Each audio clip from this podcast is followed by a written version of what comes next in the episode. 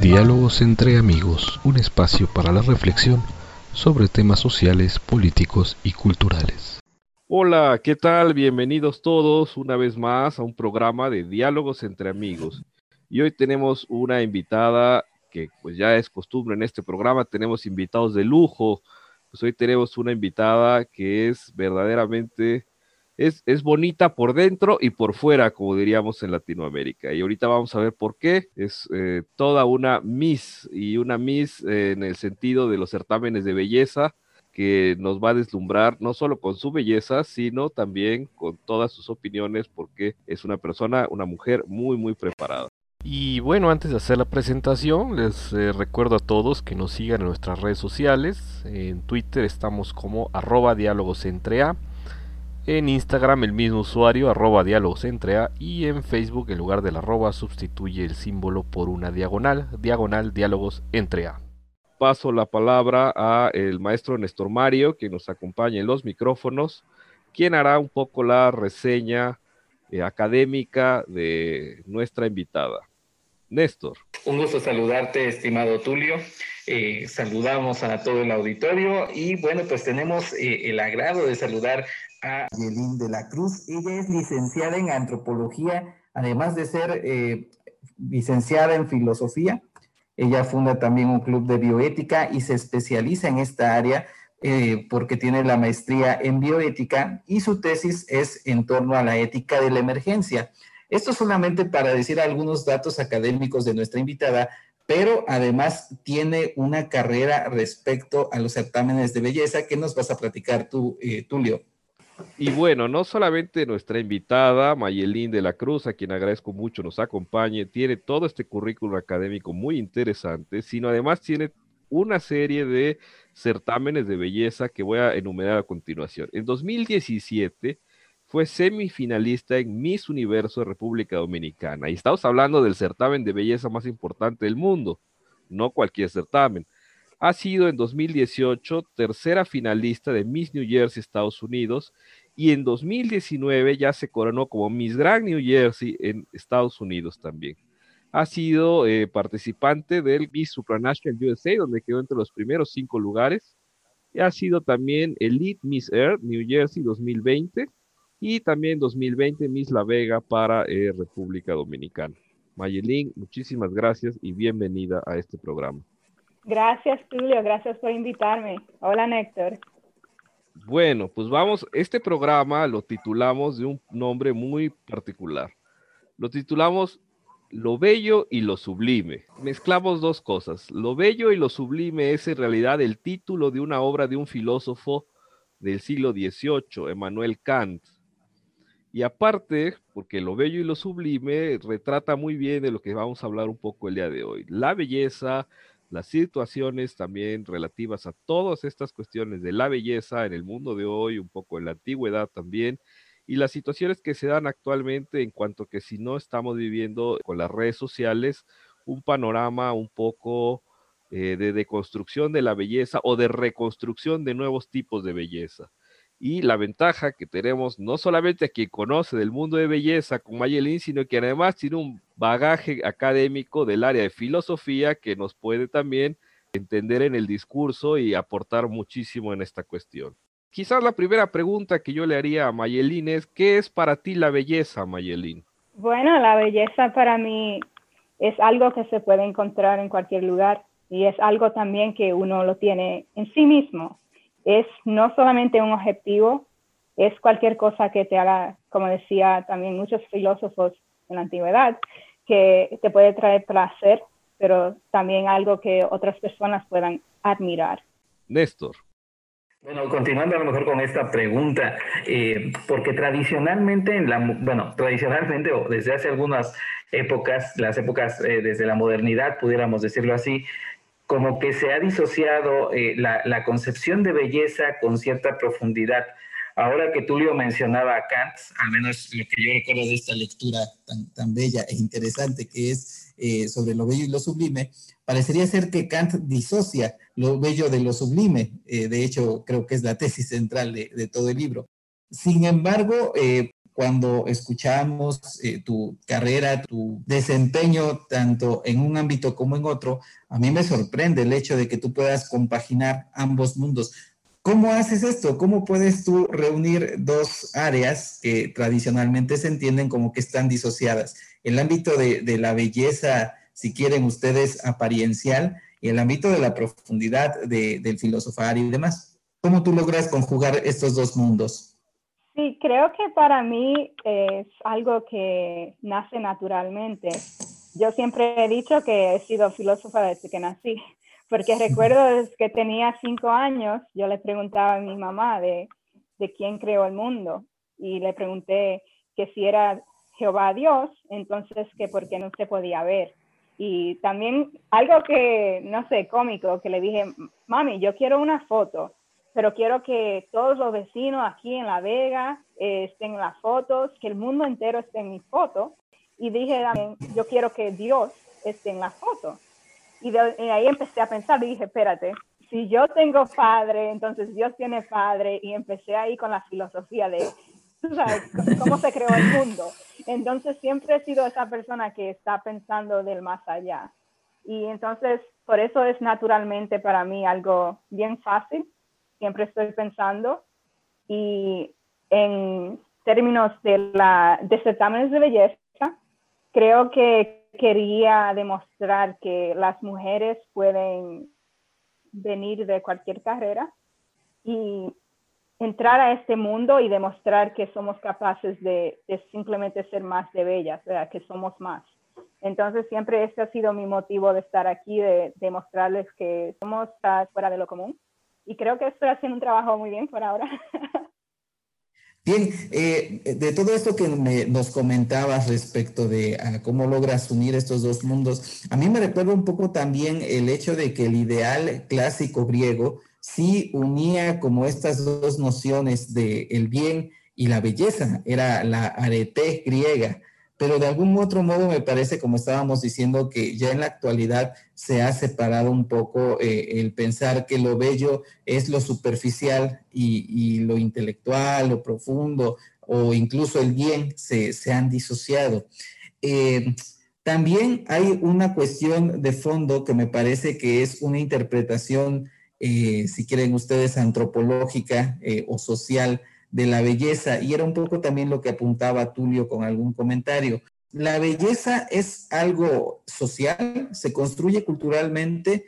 ¿O eh, hay como un tipo de ideal de belleza perenne, eterno, que nosotros podamos como, como tener, como vislumbrar? ¿Tú qué opinas, Mayelin? Creo que es algo que combine todas esas cualidades. Creo que es parte de la cultura, es parte de la economía, um, también de donde tú vienes. Entonces, no es solamente un tipo de belleza.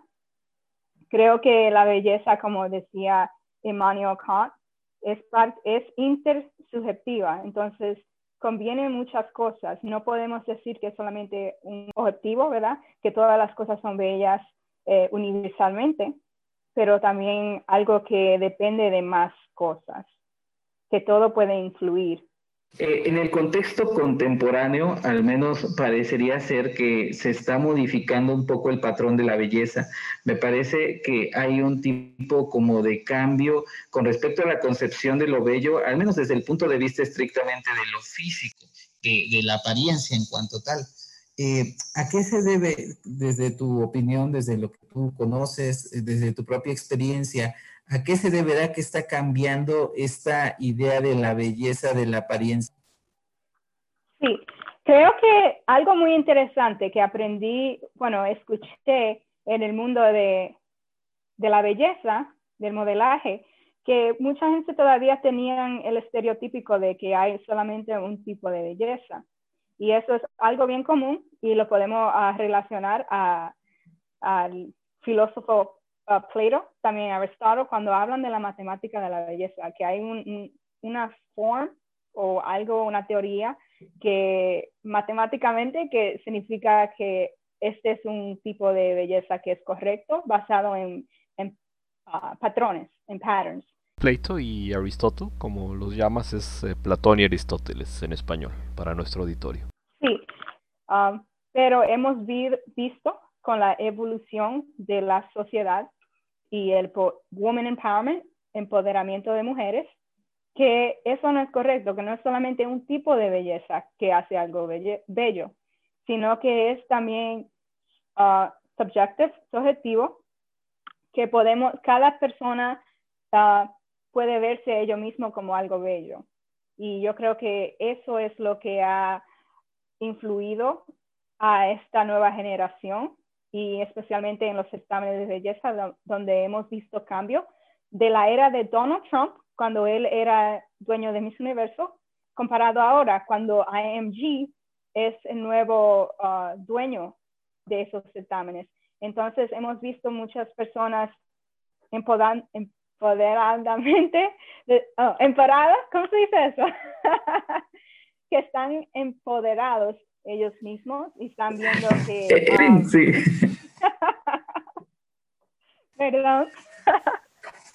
que la belleza existe también en ellos y que su clase de belleza uh, puede ser aceptada en la comunidad, en la sociedad también, y que nadie es mejor que nadie. Eh, ahora en los estándares de belleza se busca también inteligencia. Y parte de la belleza es eso, ser inteligente. Claro, por supuesto, ¿no? Porque en ese sentido, como haciendo alusión a los clásicos eh, y, sobre todo a este gran, eh, la gran dupla de clásicos eh, en el pensamiento griego, son nada más y nada menos que Platón y Aristóteles. Y el concepto de belleza en cada uno de ellos varía y tiene mucho que ver con eso que nos estás comentando, ¿no? Porque de hecho, eh, desde una perspectiva estrictamente platónica, la belleza es un modelo, es un patrón, como tú nos lo estabas comentando. Este ideal que se comparte, pero que sigue siempre la misma norma. En tanto que en Aristóteles, no, eh, como todo concepto, tiene esta capacidad de decirse de muchas maneras. Entonces, lo bello se dice eh, de distintas formas, ¿no? O sea, se puede ver una persona bella en un sentido. Y, eso es a lo mejor lo que me gustaría preguntarte también. ¿Cómo es que se relacionan la belleza con la ética? O, cómo es que nosotros podemos hablar de actos que no solamente sean buenos, sino que también sean bellos, ¿no? Sí, creo que la ética y la belleza, hay belleza en ser ético, si me entiendes. Entonces queremos aspirar, como decía Emmanuel Kant, a ser ah, buenos, ¿verdad? Cuando él habla de todo eso de judgment, de juzgamientos, de la ética. Queremos aspirar a ser personas buenas, a hacer lo correcto y esto es lo que universalmente queremos que todas las personas sean alguien que es uh, seleccione hacer el bien, ¿verdad? Para mejorarle las vidas a otras personas eh, en conjunto. Pero al final del día, la ética es algo subjetivo, en mi opinión, pero eh, en base de morales queremos que todas las personas tengan los mismos morales, la ética, pero al final del día eso depende de la persona. Pero cuando se trata de belleza, yo creo que hay belleza en siendo una persona ética, persona buena, y, y nosotros siempre admiramos a personas que hacen el bien porque son personas dignas de admiración, dignas de, de seguir sus ejemplos entonces siempre aprendemos de ellos y yo creo que esa es la belleza que tiene el ser una persona ética. Y es curioso que menciones esta palabra de admirarse, porque en buena medida la admiración es una de las características principales que se ha definido históricamente en la belleza. Esto es, eh, la belleza surge cuando alguien se admira de algo, ¿no? Bueno, al menos creo yo que podría ser una característica habitual pero no solamente de la belleza, sino también de la propia filosofía, ¿no? Porque si no tenemos esta capacidad de admirarnos o esta capacidad de asombrarnos, tampoco surgiría como el pensamiento en cuanto tal. Eh, y entonces hay como un tipo de traslapamiento, ¿no? Entre el ámbito de, la belleza y el de la verdad, incluso, junto con el tema de la ética. Sí, correcto. Pero a ver, una pregunta. En esta cuestión, y ahora me pondré yo del otro lado, como, como decimos, como abogado del diablo si bien es cierto que se está valorando ya eh, nuevos modelos de belleza, ¿no es también el mismo concepto de los certámenes de belleza un poco una, eh, ¿cómo decirlo? Una hipersexualización del cuerpo más que de la, de la psique, más que de la persona. Es decir, al final se admira más el cuerpo que la persona y entonces al final vuelve a caerse en el mismo concepto de belleza de siempre. Um, creo que tradicionalmente ha sido algo que se valora más el cuerpo y eso es lo que estaba hablando en relación de lo que es la matemática de la belleza, ¿verdad? Que creíamos que había un estándar, un estereotípico basado en esa teoría de, de los griegos como Plato, Aristóteles, que creían que hay un cierto tipo, una forma de belleza, pero creo que en los últimos años, después de la era de Donald Trump, que se ha cambiado un poco, entonces estamos admirando más la mujer por sus habilidades, como su inteligencia y sus obras sociales. Entonces creo que estamos dándole más respeto a la mujer, más allá de su cuerpo. Y hemos visto también que en algunos certámenes de belleza, como el Miss America, que han quitado la porción de traje de baño. Entonces no te están evaluando en tu cuerpo, sino en cómo tú hablas, lo que tú eres, tu esencia como mujer, lo que tú contribuyes, lo que le das a la sociedad. Sí, contribuyes a la sociedad.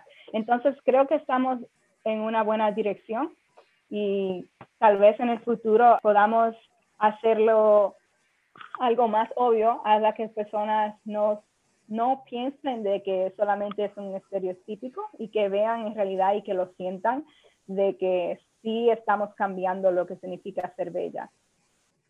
Ok, muy bien, si me permiten eh, retomar un poco también este tema precisamente que ahorita que mencionó Tulio, el tema de la corporalidad, ¿hasta qué punto no seguimos bajo un tipo de modelo de nuevo platónico o, un tipo de dualismo según el cual el cuerpo es una cosa y la mente es otra?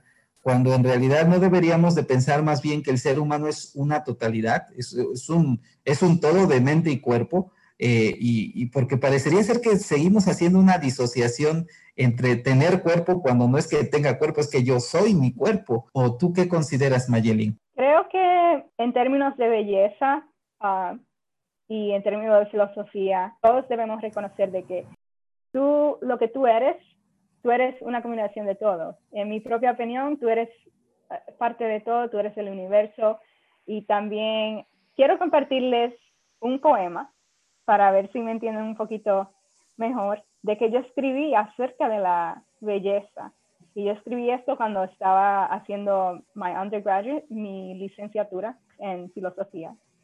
El poema es así. Veo una belleza que una persona tipo feliz probablemente no verá. Veo una belleza que tal vez, solo tal vez, Botox no necesitarás. Veo una belleza que ciega al que ama la codicia Veo una belleza en la que fealdad no existe. Veo una belleza en el silencio de los árboles. Encuentro belleza en las montañas y su brisa. Veo belleza, sí de hecho. Veo belleza, sí en mí. Entonces, para mí la belleza está todo alrededor, la belleza está en mí misma, eh, en compartir momentos felices, en observar al universo, el cielo, lo que sea. Para mí creo que hay belleza en todo y como dije al principio, creo que Emmanuel Kant estaba correcto cuando él dice que la belleza es algo intersubjetivo, que, que no es solamente objetivo, pero tampoco solamente subjetivo, que combine muchas cosas y, y, creo que ahí es que está la verdad. No podemos solamente decir que está en el cuerpo, que está en la mente, pero es todo. Eh, yo creo que eso es lo que es las, ah, la verdad. Muy, muy bonito poema, Mayelín, de verdad. Eh, y bueno, que, no, no, tengo más palabras en ese sentido para, para, para hacer más, más cuestiones, pero quizás saltando a otro tema, pero mm, vamos a ver cómo, cómo plantear esta pregunta si también la belleza no está, o al menos el concepto de belleza que aún prevalece todavía en ciertos sectores y importantes, no está también vinculado un poco a la cuestión de eh, cierta eh, estereotipo hasta de clase social. ¿A qué voy? Porque la belleza como se tenía siempre, y por ejemplo los casos de las mises de concurso, no era que tenían que lucir perfectamente maquilladas y saludar así con la mano como muy suavecito moviendo la mano y tenían que, entonces el estereotipo que a fin de cuentas tampoco es muy alcanzable para todas las clases sociales. O sea, también el maquillaje es caro, las eh, clases de modales y educación eh, para las mises es caro. Entonces, ¿no acaso también tenemos una especie de mm, concepto discriminatorio de la belleza en la sociedad? Sí, yo creo que eso es un punto bien válido. Siempre he reconocido de que hay una gap, ese espacio de que, por ejemplo, cuando yo competí en la República Dominicana para el Miss Universo allá, yo sé que cuesta mucho dinero y República Dominicana no es un país tan rico así con dinero. Entonces, yo sé que eso ya crea como a disproportion. ¿Cuál es la palabra? Una desproporción. Sí, entonces algunas personas ah, que no tienen muy buenos recursos, entonces no pueden ser parte del certamen, entonces ya eso crea eh, esa separación de tipo de belleza, ¿verdad? Porque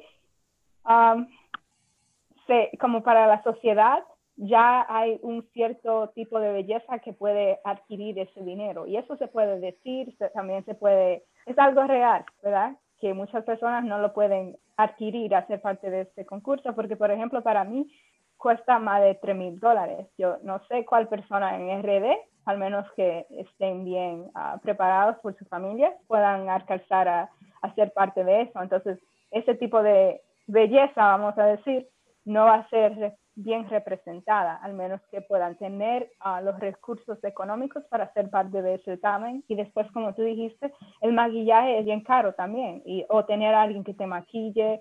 Hay varias cosas que forman parte de, de lo que es la Miss. Entonces, si tú no tienes los recursos, no vas a ser parte de eso. Y, y yo entiendo que eso es un gran problema para que todos tenemos podamos tener la oportunidad de ser parte de, de un concurso. Hasta aquí también en Estados Unidos, todo cuesta dinero y, unfortunately, no todos pueden ser parte de ello y creo que tal vez en el futuro eso pueda cambiar.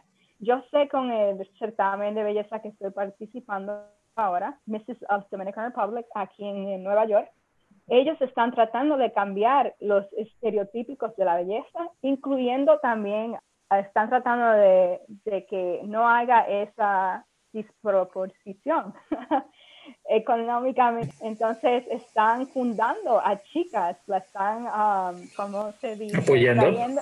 apoyando, le están dando uh, los recursos necesarios, los, uh, they're sponsoring them, están siendo como patrocinadores para algunas chicas para que puedan participar, porque se sabe de que son, es caro y que no todas tienen esas oportunidades. Entonces, me gusta mucho eso lo que está pasando aquí en Estados Unidos y ellos van a hacer lo mismo en República Dominicana.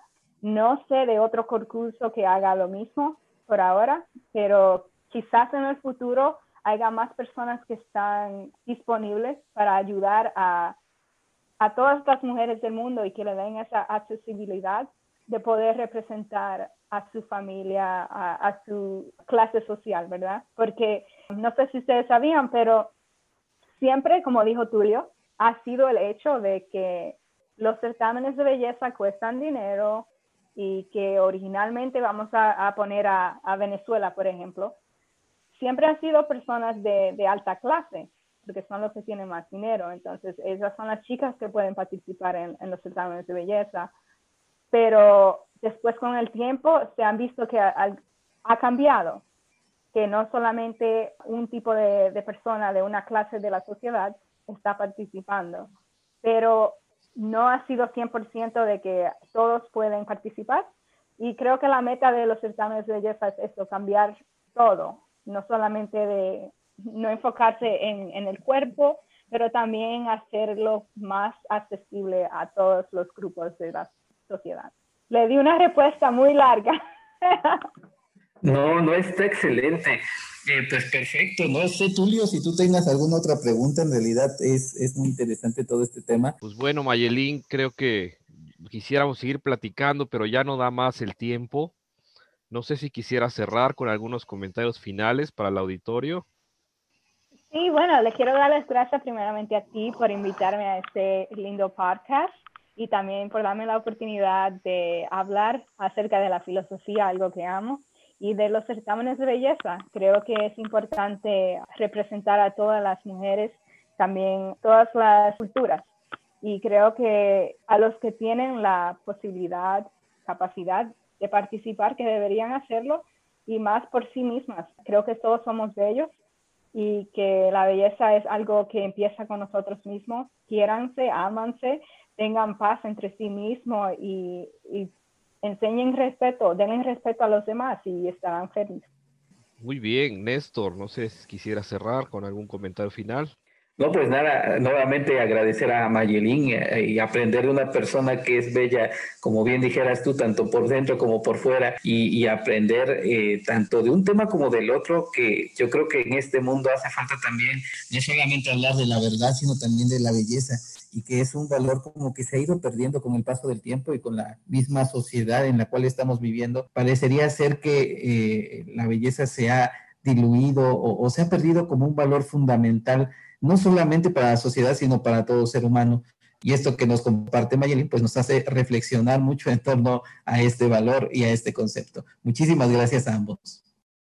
Pues muchísimas gracias Mayelín, muchísimas gracias Néstor y muchísimas gracias a nuestro auditorio que nos ha acompañado durante este programa. Eh, pues quiero cerrar con una reflexión, bueno, más bien con una cita que quizás ya conocen, del escritor inglés Oscar Wilde que decía, la belleza está en los ojos del observador. Muchas gracias y buenas tardes.